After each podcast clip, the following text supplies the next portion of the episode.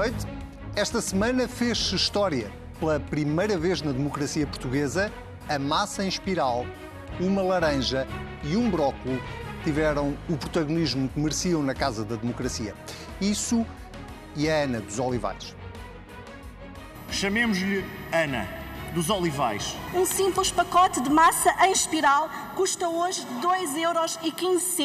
A Ana, quando nasceu, o senhor já era secretário de Estado. Um quilo de laranjas, como esta, senhor Primeiro-Ministro, aumentou e custa hoje 1,79 cêntimos. Quando a Ana tinha 8 anos, em 2005, o senhor voltou a ser ministro.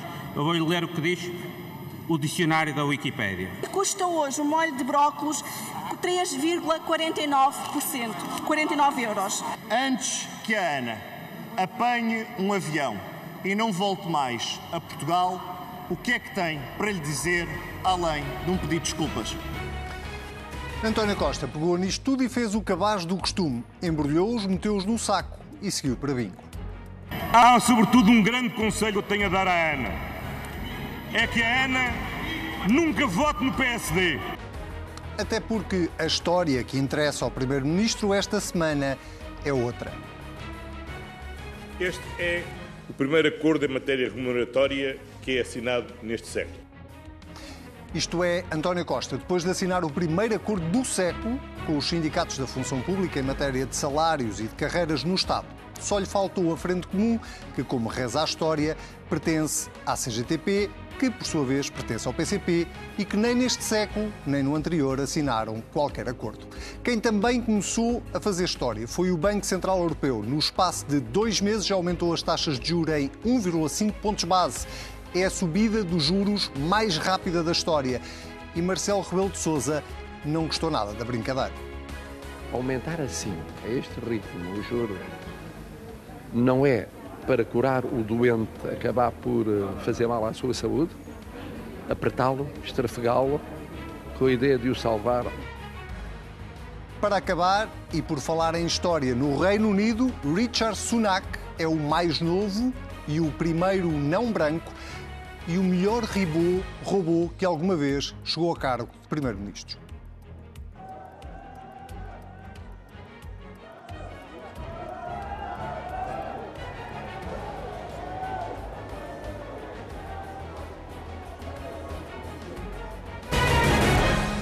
Bem-vindos ao Contrapoder, eu sou o Anselmo Crespo, comigo tenho os suspeitos do costume, Sebastião Bugalho, Sérgio Não. Sousa Pinto, muito bem-vindo, vou começar, muito bem-vindos, vou começar por ti, Sérgio, uh, e vou começar por, perguntar uh, aquilo que o país inteiro quer saber, se tu conheces a Ana dos Olivais. eu conheço a Ana dos Olivais, todos nós conhecemos Ana dos Olivais. São as gerações que nos últimos anos sentiram que as suas expectativas não, não, não, se realizaram. Mas nós agora estamos a falar aqui não da Ana dos Olivais, mas do Orçamento de Estado para o próximo ano. E eu sobre isso já, disse, já o disse e mantenho, acho que é um bom orçamento.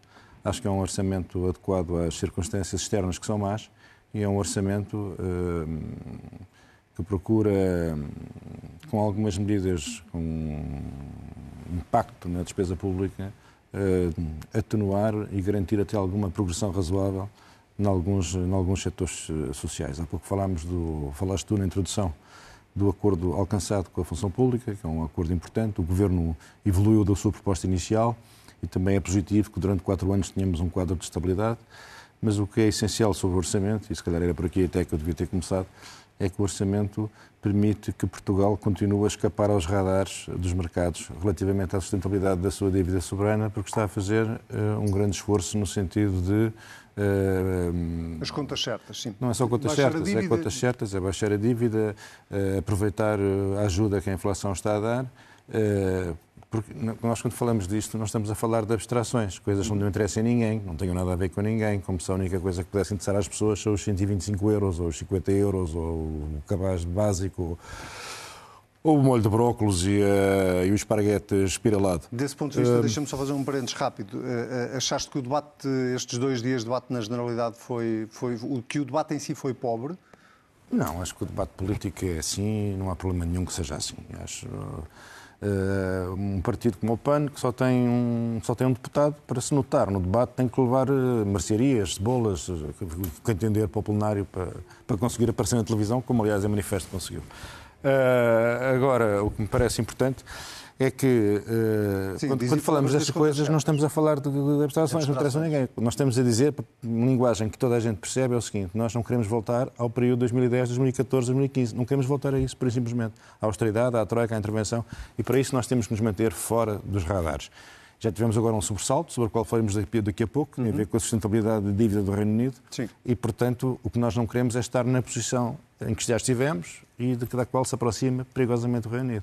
Claro que era muito melhor que pudéssemos fazer a amortização num quadro de crescimento. É assim que se faz a amortização da dívida, é num quadro de crescimento. Mas a verdade é que nós, nós aliás, somos capazes de conseguir convergir com a Europa, não porque crescemos que não crescemos, mas porque a Europa está a decrescer. Ou seja, a recessão nos outros países vai melhorar a nossa posição relativa.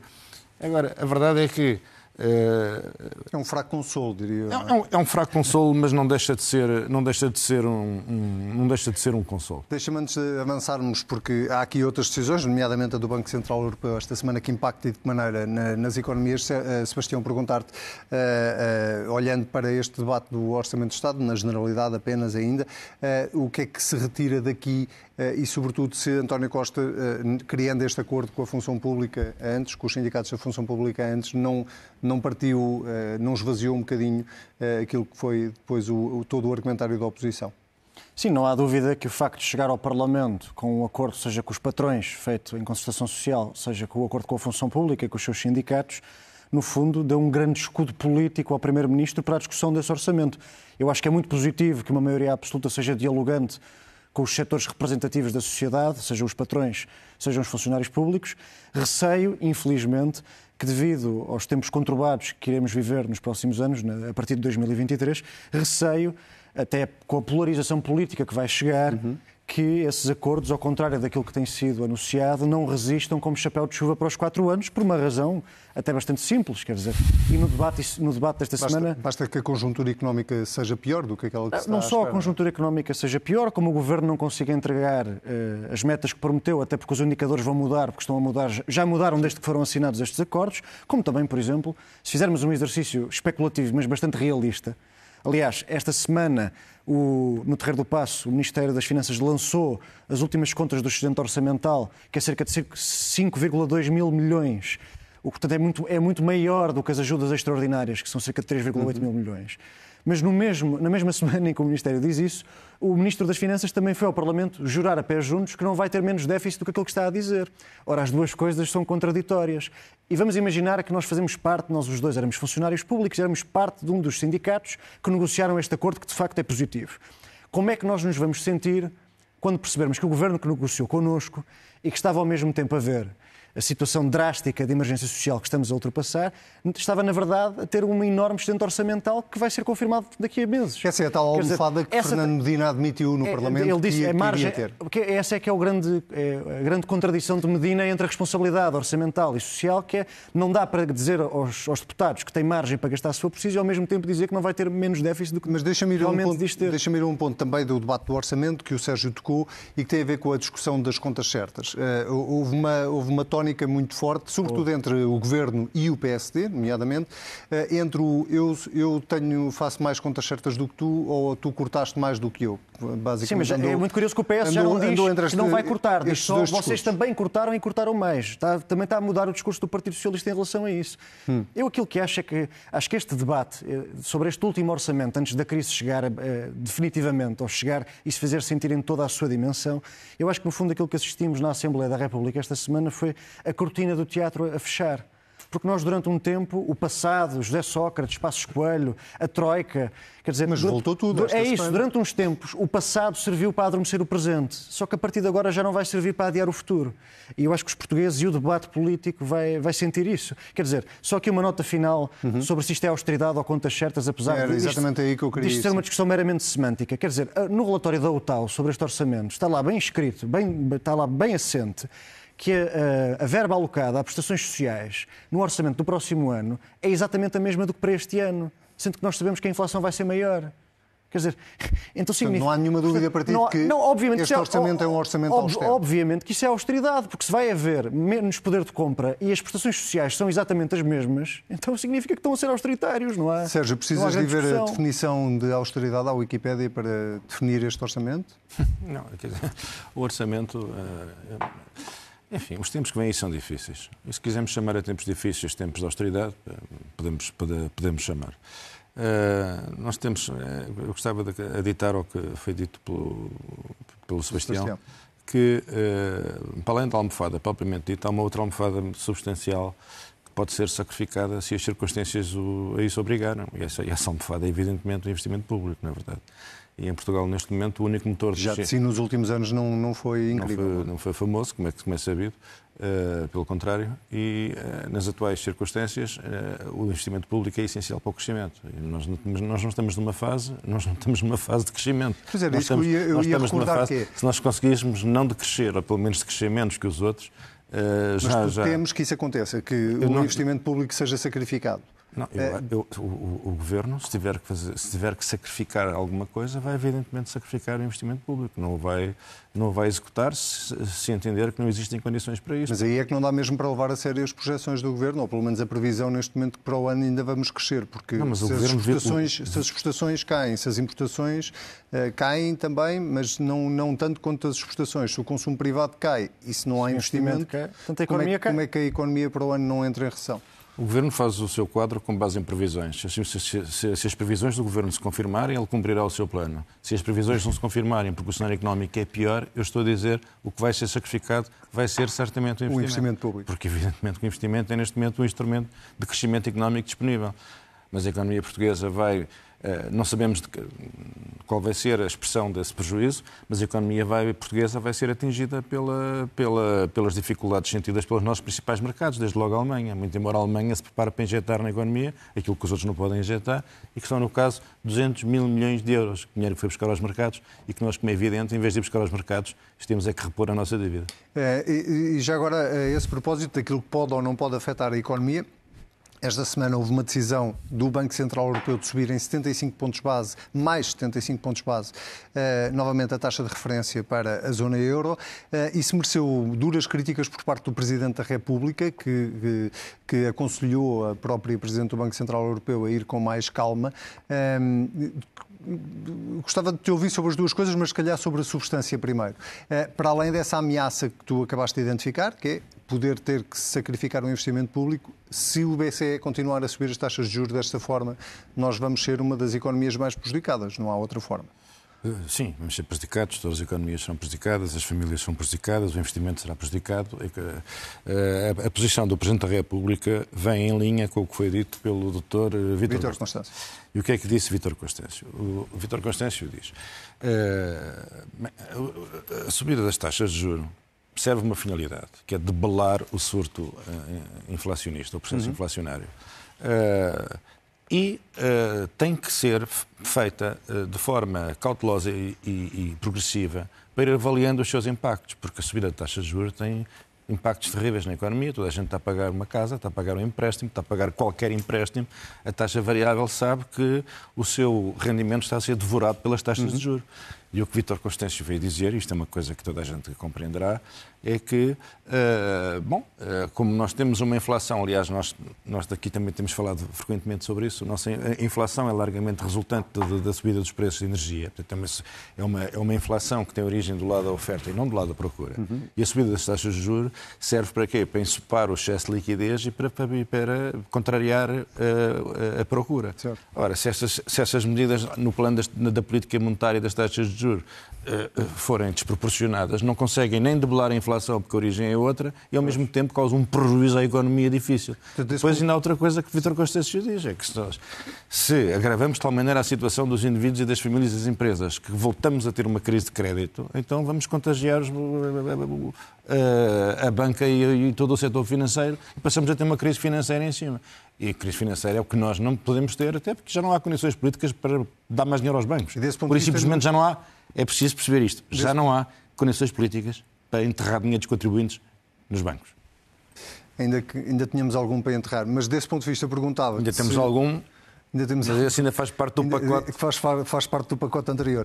Uh, uh, desse ponto de vista, não te chocou, ou não te chocou, se calhar é uma palavra demasiado forte, uh, não te surpreendeu que Marcelo Rebelo de Sousa tivesse vindo criticar o Banco Central Europeu da forma como criticou, tendo em conta que politicamente quer dizer, não é politicamente, é o Banco Central Europeu é um órgão independente e, e não, não depende politicamente de ninguém. Não é?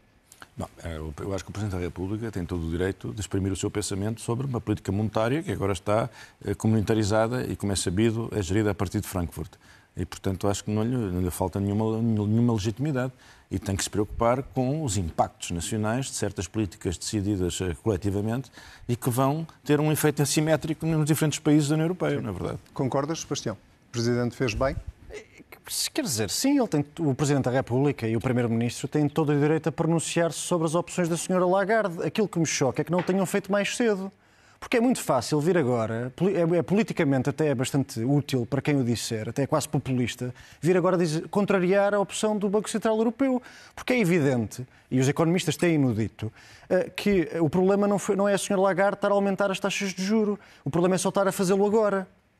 Porque se o tivesse feito mais cedo, se tivesse feito mais cedo, não tinha que acelerar e aumentar as taxas de juros tão depressa e nesta, e nesta, e nesta dimensão. Portanto, aquilo que eu acho estranho é que só falem agora contra o aumento das taxas de juros. Porque o que era verdadeiramente corajoso e verdadeiro politicamente era antes ter dito que estávamos num, num ambiente de falsa estabilidade das taxas de juro e que era preciso aumentá-las em relação à inflação. Eu, aliás, gostava de dar nota disso.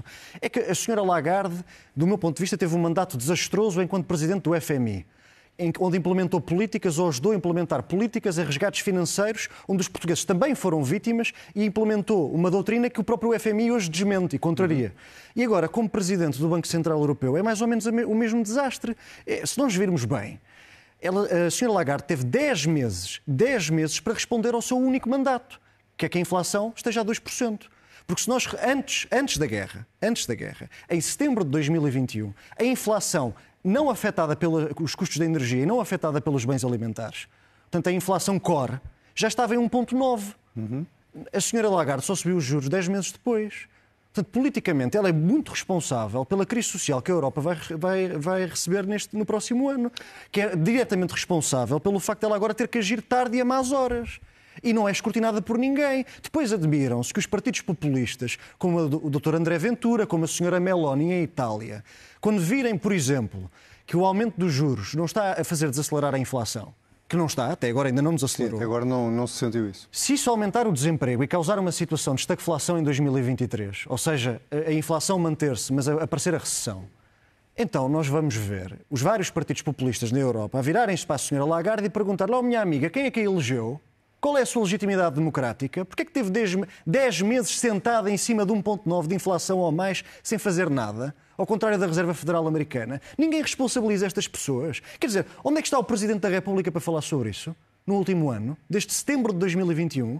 Onde é que esteve o Primeiro-Ministro? Onde é que esteve o Governador do Banco de Portugal? É que agora é fácil. O Governador é fácil, estava sentado na mesa Estava sentado lá em Frankfurt, quer dizer. Mas a minha pergunta é essa: que agora é fácil eh, mandar bitites contra o Banco Central Europeu, mas no último ano, essa ação do Banco Central Europeu também vai prejudicar muito mais do que agora a subida de taxa de juros porque agora vai ter que ser muito maior do que se tivesse agido a tempo como a Reserva Federal Norte-Americana. Quer dizer, isto é, que, isto é que é a verdadeira responsabilidade Mas há aí, há aí quase um paradoxo, não é? Porque o Presidente da República, eh, quando critica as eh, declarações de, de, do BCE, eh, recorda, e bem, que a União Europeia, ou que a zona euro, não é, não é comparável com economias como a americana. Mas não é comparável, Portanto, mas devia ter agido a tempo. Era, tinha um mandato para isso. Certo, só estou, só estou a alertar ou estou a, a pôr em cima da mesa que parece-me que temos que decidir ou o Banco Central Europeu foi a reboque do, do, do, da Fed, da, da Reserva não, Federal Mas eu não acho que tenha ido a reboque da Fed. Eu acho que foi falta de coragem. E foi falta de coragem dos governos e do Banco Central Europeu.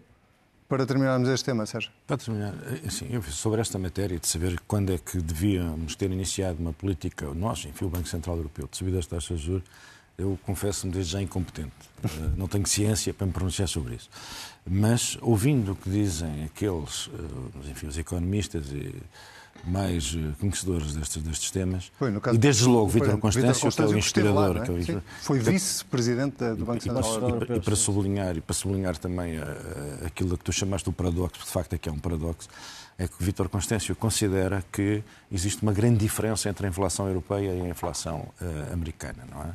Ele considera que as causas e os efeitos da inflação uh, nos Estados Unidos e na Europa não são exatamente os mesmos e que certas políticas que podem ser acertadas pelos Estados Unidos não podem ser acriticamente reproduzidas uh, na Europa. Portanto, esse é o ponto de vista.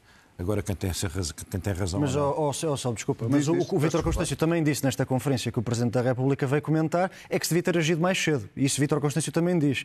Eu, aliás, trouxe um gráfico que queria aqui mostrar, pedi à nossa produtora para, para pôr no programa. mostrar. Sim, e o, o, gráfico vai aparecer. E Aí está ele. E este gráfico é do Banco Central Europeu, com estatísticas da União Europeia também. Ali ao fundo temos a inflação e a verde é, a procura, é gerada pela oferta, a azul é pela procura. Portanto, está cada vez mais equipa, equiparada, já é uhum. é gerada pela, pela, pelos dois movimentos de oferta e de procura. O que, o que quer dizer, que isto, é, isto também é um paradoxo, usando o teu termo, que o Banco Central Europeu está a assumir o seu próprio fracasso porque está a assumir que inundou as economias com taxas de juros baixas, inundou as economias de dinheiro e que essas economias agora estão a produzir inflação através da procura. Baixas, Portanto, isto é a assunção, isto é a assunção do, isto é a assunção do erro do, do, do, BCE pelo BCE, tal como foi a assunção do erro do FMI pelo FMI. Temos que avançar, mas okay, só para concluir então. Uh, isto, vamos ver, a política, em, uh, o desempenho de, de, de, dos preços uh, tem a ver não só com a política monetária, mas também com a política orçamental. Claro. Esse é o outro eixo fundamental desta tenaz. E a verdade é que os últimos anos, por causa da crise de 2008, depois a crise relacionada com a pandemia. Quer dizer, os governos encharcaram as economias de dinheiro também, não é? Uh, os bancos operaram o chamado quantitative easing uh, e os governos uh, distribuíram dinheiro a rodos é porque, porque isso era necessário. E Lagarde tem vindo também a alertar para isso, não é? Que não portanto, mas ela também teve a mesma falta de coragem. Portanto, é natural que o combate à inflação tenha que envolver estas duas dimensões. Mas a verdade é que com, com, com o peso da, da carestia dos combustíveis e da energia em geral eh, como causadora deste, deste surto inflacionista, o que diz, eu acho que ter coisas, pelo menos isto faz sentido, é lógico, é razoável pensar-se que uma política assente na, na, na, na, na subida das taxas de juros, se não for apanhada, se não for acompanhada por outras ações no plano da política orçamental, por parte dos, dos Estados-membros, dificilmente alcançará os Dificilmente teremos resultados concretos. Vamos então ao quem vota desta semana. E mudando de assunto, na verdade vamos ficar no mesmo assunto. Vou começar por ti desta vez, Sebastião. Uh, o Reino Unido tem um novo primeiro-ministro, uh, o segundo no espaço de, desculpa, no espaço de dois meses. Uh, e o terceiro é menos de um ano. E o terceiro é menos de um ano. Acho que também deve ser um novo recorde. Sim, tiveram, só tiveram quatro ministros da Educação em cinco meses. É uma coisa extraordinária. É verdade. E os ministros demitem-se num dia, voltam para o governo no dia a seguir. Enfim, Pergunta mais difícil de, de, responder, imagino eu, mas por isso é que te faço a ti. Uh, será Richard Sunak uh, o homem que vai finalmente devolver estabilidade ao, ao Reino Unido? Estabilidade eh, do ponto de vista económico, ele bem pode tentar, que os, pode dar o seu melhor, que os problemas são inescapáveis. Acho que será certamente mais estável, mais credível e mais competente do que Liz Truss. Disso não tenho grandes dúvidas e, aliás, a reação dos mercados faz, faz transparecer isso. Agora, eh, o desafio dele é enormérrimo. A ação política dele vai contra o programa eleitoral que a sua maioria absoluta, com que a sua maioria absoluta foi eleita em 2019.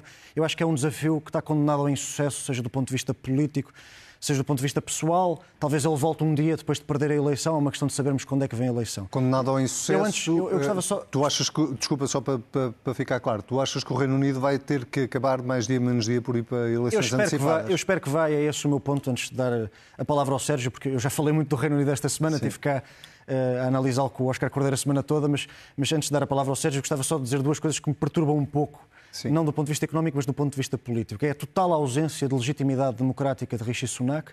Não foi a votos nem no partido, nem no grupo parlamentar, nem no povo. É um homem que não foi eleito por ninguém. E depois a falta de transparência, porque ele foi recandidato ao cargo e não deu uma entrevista, uma declaração, uma conferência de imprensa ou um tweet. E para a democracia mais antiga da Europa, isto parece-me, sinceramente, um grande dano na sua reputação internacional e até no seu amor próprio. Se calhar aprendeu alguma coisa com Liz Truss, que, ao contrário de Richard Sunak, falava com bastante frequência. Sérgio, uh, o Reino Unido uh, é um exemplo que provavelmente ficará na história como uma economia que quase, uh, desculpa a expressão, quase foi pelo cano, uh, dada a tamanha irresponsabilidade de quem a governava. Uh, é recuperável essa falta de credibilidade que desapareceu ali durante, durante algum tempo? Bom, em primeiro lugar, dizer o seguinte sobre a situação uh, política no Reino Unido. O, o, o, no Reino Unido, não é um, o Reino Unido, como toda a gente sabe, não é um sistema como o nosso, não é um sistema semipresidencialista. Eles não têm nenhum Presidente da República que dissolva o Parlamento. Uhum. Portanto, essa possibilidade não existe. Não existe. Tem que ser o próprio partido. Tem que ser o próprio partido. A, a querer ir para eleições. A querer ir para eleições. Ora, os conservadores não quererão ir para, para eleições, como é evidente, porque senão suicidam-se politicamente. Mas o déficit democrático que o Sebastião apontou está lá. Ou seja, o, o mesmo partido, sempre invocando o seu manifesto eleitoral, não é? Já zigue-zagueou zizagueou numa, numa, direção e na outra, ah, vezes se encontra e continua a zizaguear e vai continuar a zizaguear até encontrar uma solução para os problemas do, do país. Também as, as, as, os erros cometidos pela senhora Liz Truss também contribuíram para que se instalasse a ideia de que ela é responsável pelos problemas do Reino Unido. Mas não é. O Reino Unido tem problemas profundos. Desde logo o primeiro problema do Reino Unido é que o Reino Unido, tal como os demais países, foi atingido pela crise financeira de 2008. Uhum. Logo aí precisou de se endividar. A dívida do Reino Unido, nessa altura, passou de 50 e tal por cento para 98%. Deixa-me lembrar a esse propósito. Uh, provavelmente a maior parte das pessoas já não se lembram, mas o primeiro banco a falir na, na Europa foi um banco do Reino Unido que era o Northern Rock. Exatamente. Foi o primeiro banco a cair. Exatamente. E, portanto, logo aí o Reino Unido teve que iniciar uma fase de grande uh, endividamento externo que deteriorou a sua posição uh, uh, a esse nível. Depois, a seguir a isto, vem o, o, celebrado Brexit. Ora, com o Brexit, o Reino Unido voltou a um padrão que, vem, que foi aquele que prevaleceu até 1973, ou seja, até a adesão do Reino Unido à União Europeia. E qual é esse padrão? Crescimento mais pequeno do que o da Itália, da França e da Alemanha. Na verdade, portanto, é um país que tem, uma, historicamente, uma, aliás, não é por acaso que se juntou à União Europeia. Foi para beneficiar de um mercado competitivo e poder ter taxas de, de, de crescimento comparáveis aos países continentais durante aqueles famosos 30 gloriosos, os 30 gloriosos de grande crescimento, de, de grande crescimento europeu. Portanto, o crescimento económico do Reino Unido, por causa do Brexit, definhou. Depois veio o Covid mais Quando é curioso despesa. agora que o argumento dos, dos que eram pró-Brexit era exatamente o contrário. Sim, era uma, que era, nós só vamos crescer uh, economicamente claro, se sairmos é, da, da, União Europeia. Aliás, dás-me uma deixa maravilhosa para eu insistir que uh, as soluções simples dos demagogos, as soluções simples dos populistas, são sempre isto, quer dizer, são contraproducentes, não respondem aos problemas e, não raro, criam novos problemas. Portanto, temos um, um país endividado, temos um país uh, sem crescimento, foi o único país que teve que se endividar novamente para fazer face às dificuldades do Covid, é o único país europeu que ainda não recuperou significativamente a seguir ao Covid. Nós aqui podemos andar a ufanar-nos dos famosos 6,7%, nunca aconteceram no Reino Unido. E, portanto, é neste país neste país, nestas condições, que uh, aparece a senhora Truss e que diz que é preciso mudar radicalmente as opções de política do Reino Unido. O Reino Unido está com uma, impostos elevadíssimos, não sei se isto, porque há aspectos que são específicos do Reino Unido Sim. e há outros que não são específicos do Reino Unido. No Reino Unido. E a mim mas... o que me interessa a mim especialmente são os aspectos que não são específicos do Reino Unido. Também está com uma carga fiscal que já não tem margem de manobra para aumentar mais, não é verdade? E a senhora Truss é no meio desta grande atrapalhada, porque o Reino Unido em cima disto leva com a crise energética e com a subida dos preços das energia, da energia, leva com a inflação e, portanto, quer dizer, o que mais é que há de acontecer ao Reino Unido? e nisto aconteceu a senhora aconteceu Teresa. E aconteceu a senhora Teresa. E quando aparece a senhora Teresa a sugerir que a solução passa por uma baixa brutal de impostos, enquanto o país se endividaria, salvo erro, em 140 e tal mil milhões de libras, um valor astronómico, uhum para subvencionar as famílias e as empresas. Os mercados fizeram ao Reino Unido aquilo que fizeram a nós e à Grécia e a todos, que olharam para as contas do Reino Unido mercados não são entidades especialmente ideológicas, são práticas. Sim. E disseram, então estes senhores, com a carga de dívida que querem pôr em cima da que já têm, têm condições de, fazer, de assegurar o serviço da dívida? E acharam que não. E acharam que não. E foi por isso que a senhora Liz Truss caiu, quando a Libra começou a cair. Caiu com a Libra? Quando a Libra começou a cair e quando todos os investidores e aqueles que tinham comprado obrigações do governo inglês, achando que isso era um porto seguro, perceberam que a segurança não era nenhuma. Não estava lá. E, isso, e o que é que aconteceu nesse, nesse momento, que tem interesse para nós portugueses? Os mercados, uma vez ligado o radar, é uma chatice para desligar. Começaram a olhar, olhar para a posição das dívidas soberanas dos diferentes países. Uhum. Não é? E é aí que nós podemos confirmar, felizmente, no que a nós diz respeito, é manifesto que Portugal, neste momento, está numa situação infinitamente mais confortável e que ninguém considera que Portugal tenha dificuldades em honrar o pagamento da sua dívida. O que é Não. é para nós uma grande tranquilidade, porque a alternativa é é que nós já conhecemos e que não gostamos. Porque quando as coisas correm mal, quem paga Somos nós, Sim. é o povo. A nossa é capacidade povo. de regeneração económica também é um bocadinho mais difícil do que a do Reino Unido. Em não, o Reino Unido, o problema do Reino Unido é que não se perspectiva nenhuma regeneração neste, económica. Neste desde, que saiu, desde que saiu, deixou de ter acesso ao mercado europeu nas condições de que dispunha, não é verdade? Mas é curioso que ninguém tenha coragem, nem é, nos trabalhistas, ah, nem nos conservadores, de fazer esse ato de contrição. É que a situação é ninguém difícil tem coragem de confrontar o sistema político com essa mentira. Não? É verdade. Agora há uns anos, isto, isto, é um, isto é um fenómeno que se tem vindo a acentuar.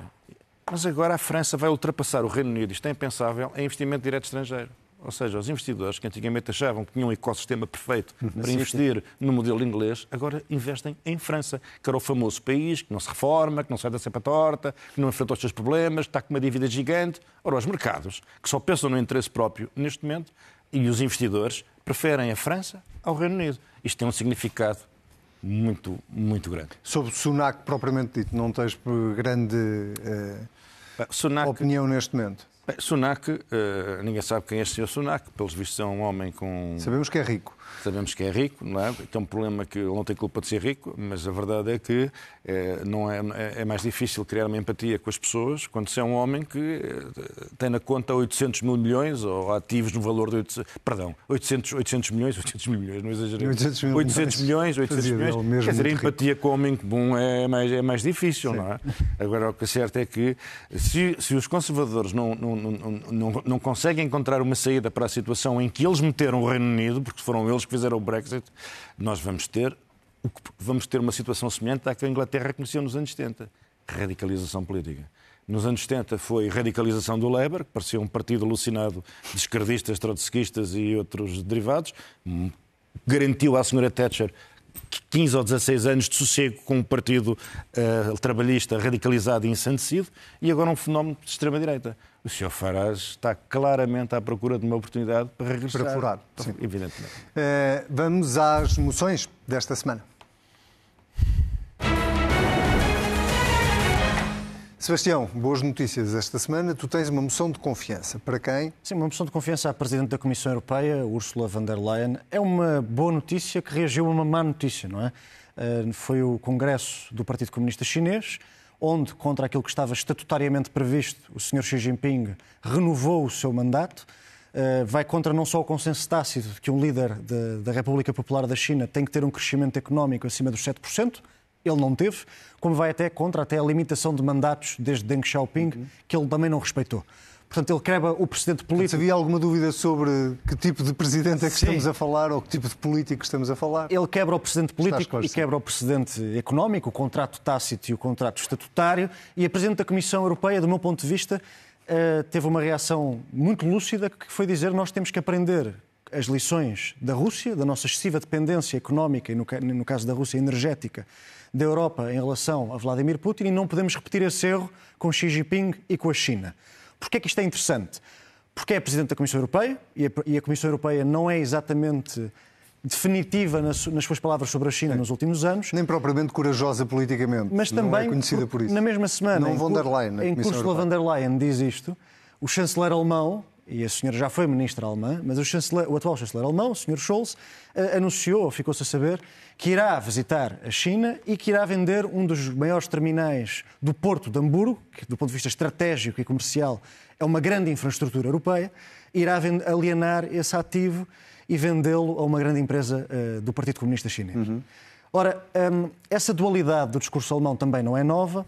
Uh, eu lamento que assim seja, lamento que a inconsciência estratégica alemã não tenha terminado depois do fracasso estratégico que foi a sua relação com a Rússia. Portanto, pelos vistos, a Presidente da Comissão aprendeu a lição, mas o sistema político alemão não aprendeu a lição. E eu gostava de lançar aqui uma dúvida, eh, uma questão, uma possibilidade para o nosso debate, que é, com esta chegada ou com esta assunção, sem qualquer espaço de dúvida, como tu dizias, Anselmo, sobre Xi Jinping ser um líder mais nacionalista, mais expansionista do ponto de vista territorial, como sabemos pela uhum. sua fixação com Taiwan e com Xinjiang e com o Tibete e com Hong Kong esse, esse seu grau mais alto, totalitário e, esse, e o facto da economia já não estar no topo das prioridades do modelo de decisão na China faz com que talvez o contrato social entre os chineses e os seus dirigentes esteja a mudar. Será que essa ordem social consegue resistir ao facto da economia já não estar no topo das prioridades da relação dos chineses com quem os governa? E não é muito curioso que o facto de estarmos a viver num mundo mais político também tenha passado para a Europa, em que nós fazemos decisões estratégicas em que, em que a nossa prioridade já não é a economia. Por exemplo, a nossa, ajuda, a nossa ajuda à Ucrânia e as nossas sanções à Rússia não têm nada de económico. É um interesse estratégico, uhum. político e democrático, e ainda bem que é assim. Mas será que nós, como europeus e como membros do projeto europeu, Será que o contrato social entre os europeus e a União Europeia consegue resistir ao facto da economia também já não ser, já não ser a prioridade? Isso é uma ótima deixa para, para perguntar aqui ao Sérgio a opinião dele sobre isso, porque, eh, de facto, a Europa Uh, nunca se conseguiu afirmar verdadeiramente, verdadeiramente como uma potência económica mundial, tal como foi o sonho dos, dos seus fundadores. Não, o Sebastião pôs o dedo na ferida numa situação gravíssima que está a ocorrer no quadro europeu e que tem a ver com a desconfiança por parte, sobretudo da França e do Sr. Macron, de que a Alemanha prossegue o seu interesse próprio económico, independentemente do resto do continente. Não é? Esta é a questão. Há aqui uma clivagem entre a Sra. van der Leyen, que é a guardiã dos tratados e é a defensora, por exemplo, de uma política energética comum, e, do outro lado, os, eh, os alemães, que vão, vão gastar milhares de milhões a aprovisionarem essa energia, a resolver o seu problema imediato e, com isso, contribuir para a escassez e subida dos preços para os demais. Portanto, uhum. há aqui um. O Macron, no fundo, que os franceses sentem é que a Alemanha subestabeleceu as suas questões industriais na China, as suas questões de defesa nos Estados Unidos e na NATO e as suas questões de energia na Rússia. No último caso já vimos no que é que deu e Macron diz não, a Europa tem que ser mais autossuficiente, temos que ter mais políticas comuns, temos que defender a indústria europeia de defesa, temos que avançar com soluções no escudo antimísseis e, e no, no, quadro europeu, enquanto a Alemanha continua a privilegiar este tipo de, de, de, de, soluções. A França, que por sua vez também está a dificultar, como toda a gente sabe, estamos fartos de falar da questão dos gasodutos, eu não me vou alongar sobre isso. Não, não, não. Eu ia, ia só acrescentar uma coisa, que é, eh, na, na verdade, a Alemanha sempre, eh, eh, a Europa não lhe chegou nunca para escoar tudo aquilo que tinha para escoar, não é? Portanto, já se começou a virar para o Oriente há algum tempo. Eh, agora a situação é geopolítica é que mudou Sim, mas não podes, pensar, não, é? É, é, não podes pensar no mercado europeu. A Alemanha precisa também de produzir pode, mais barato na, na, na, claro. na, China. Mas agora a Alemanha, é preciso não esquecer que a mesma Alemanha que vai enviar o seu chanceler a Pequim para resolver os problemas da Alemanha com Pequim, não é verdade? Uh, e não para resolver os problemas europeus uh, com, com, com, a China. Uh, foi a Alemanha assim como a Itália e a Áustria, que, que se quiseram colocar na dependência do, do, do, gás russo. A crise energética que a Europa está a sofrer é porque há um gigante que não consegue abastecer-se, que é a Alemanha, é a Alemanha. porque decidiu depender do gás russo. Não aprendeu a lição. E agora, não, agora, agora, decidiu, agora decidiu, no quadro dos impactos que vêm associados a esta situação, vai fazer, como é conhecido, um investimento 100 mil milhões, salvo erro, eh, na defesa. E onde é que a Alemanha vai comprar o seu material militar? aos Estados Unidos. Aos Estados, Unidos. Estados Unidos. O que é mais um motivo para a França se convencer. Bem, nós temos aqui um, um grande, é, um grande é quase, motor um da União Europeia. É um país pós-europeu, não é? O motor, não, não fazer parte. O, o motor da União Europeia. decidiu tudo. E como é que a Alemanha se vai aprovisionar de energia? Só para perceber também a posição da, da, da, da senhora Macron, do Sr. Macron e da senhora van der Leyen a Alemanha vai aos mercados, porque é ninguém na Europa tem a capacidade de ir aos mercados levantar dinheiro. Como a Alemanha. Por exemplo, a senhora Truss vai ao mercado buscar dinheiro para subvencionar as famílias e as empresas. Uhum. Os mercados deitam abaixo logo a política da senhora Truss. A Alemanha faz a mesmíssima coisa, 200 mil milhões, os mercados nem se movem. Portanto, a Alemanha tem capacidade que os outros países europeus não têm e a questão aqui está em saber se a Alemanha vai ter uma política solidária com a Europa e, portanto, uma política europeia ou não vai ter. Embora a Alemanha também tenha as suas razões de queixa, sobre as quais tu falarás daqui a pouco, imagino. Falarei já, já a seguir, eh, porque a minha moção esta semana é de confiança e é uma moção de confiança, neste caso, para António Costa, o Primeiro-Ministro, que eh, conseguiu, juntamente com Espanha e França, chegar a um acordo eh, que eu considero mesmo histórico, sobretudo porque havia aqui um bloqueio eh, nos Pirineus, ou sobretudo na fronteira com França. Acho que, ao contrário de muita gente que tem vindo criticar, e acho que as críticas são obviamente legítimas, eu não sou propriamente um especialista em ligações energéticas, mas acho que os espaços na Europa, ou que os movimentos na Europa se fazem de pequenos passos, e era exatamente isso uh, que eu queria perguntar-vos muito rapidamente, que o nosso tempo está a acabar, se uh, vocês eh, se juntam ao acordo de críticas de quem acha que isto é um flop, basicamente, e que o que António Costa e Espanha e França anunciaram não, é nada do que devia ser, ou se na verdade é uma, uma abertura que nunca existiu e que agora uma porta que se abre. Eu não acho que seja um flop, e também sei muito bem, como todos sabemos, que a política não é arte da perfeição, é arte do possível. E este é um avanço positivo. convém lembrar que nós temos que garantir, isso é a parte do que não está bem esclarecida, nós temos que garantir que se o mercado o reclamar, se o mercado o exigir, nós temos que ter condições para injetar nas redes europeias a nossa energia renovável nos picos de produção. É isso que, se tem uhum. também que garantir. Mas eu lembrava que neste momento a França, a Espanha, que é o país que tem mais terminais de gás natural liquefeito, tem seis, salvo erro, está, está, está, está, a acabar o sétimo, a Espanha neste momento não tem capacidade de armazenamento, atingiu o limite. A, França, a Espanha está rodeada de tanques, de tanques de, de navios tanque de gás liquefeito pura e simplesmente não conseguem descarregar, descarregar porque a, não existem ligações para a Espanha alimentar o mercado, o mercado continental europeu. Portanto, é evidente que, do meu ponto de vista, isto é positivo. Sebastião, é positivo ou negativo? Não, eu acho que o que foi lamentável foi a discussão política ter sido tão definitiva, tão propagandística de um lado e tão pessimista do outro, quando estamos a falar de um projeto que ainda está totalmente embrionário. E desceu um bocadinho na, na, Quer dizer, na tona, repara, eh, por exemplo, a ideia do gasoduto no interior é muito positiva, mas não está no documento. Não está no documento. A ideia de regressar ao acordo de 2015 é uma fantasia, porque se o acordo de 2015 fosse possível regressar, teria sido feito. Eu, sinceramente, achei que foi muito pouco prestigiante para o país ver, seja o governo que o transformou numa, numa operação de propaganda, em que continua a empolar sinos, apesar de haver sete terminais, sete em Espanha, portanto, mais próximos dos Pirineus, que, que substituem sinos facilmente. Uhum. Portanto, não, sinceramente, a discussão, nesse sentido, em relação à energia em Portugal, continua a ser muito básica. Eu, por exemplo, acho que nós nos devíamos preocupar mais, por exemplo, em relação ao, excesso de ao nosso excesso de dependência do, do gás na Nigéria que tem os problemas de acesso que está a ter neste momento e que temos cerca de 58% de dependência. Nós falamos mais em levar energia para lá e do que nos preocupamos com o gás para cá. O nosso armazenamento. Mas só, só, só mesmo para terminar, espero que nas negociações deste acordo, as negociações para saber quem é que define, quem é que define, o mercado que define o preço marginal, estejam incluídas. Porque quando a Noruega, na sua região do Sul, abriu o seu mercado à Alemanha, passou a pagar sete vezes mais de conta de eletricidade. E eu acho que as contas dos portugueses já são suficientemente altas. Bom, as sugestões que nós temos esta semana não pagam nada, nem pagam impostos, são, são à borla. Sebastião, qual é a tua sugestão esta? Bem, a minha sugestão é uma entrevista do podcast, acho que se pode dizer assim, do podcast do Observador. Uh, foi uma entrevista feita ao célebre advogado uh, João Vieira de Almeida. Eu faço aqui a sugestão de irem ver essa entrevista. Eu não conheço o João Vieira de Almeida, nunca me cruzei com ele, os nossos círculos são distintos. Mas o que é que eu achei desta entrevista que vale a pena, que faz com que valha a pena escutá-la e vê-la? É ver um, um, curto vídeo, quando é ver quiseres. Um, ver um... Podemos ver o vídeo depois eu faço. Quando quiseres, então vamos ver o vídeo.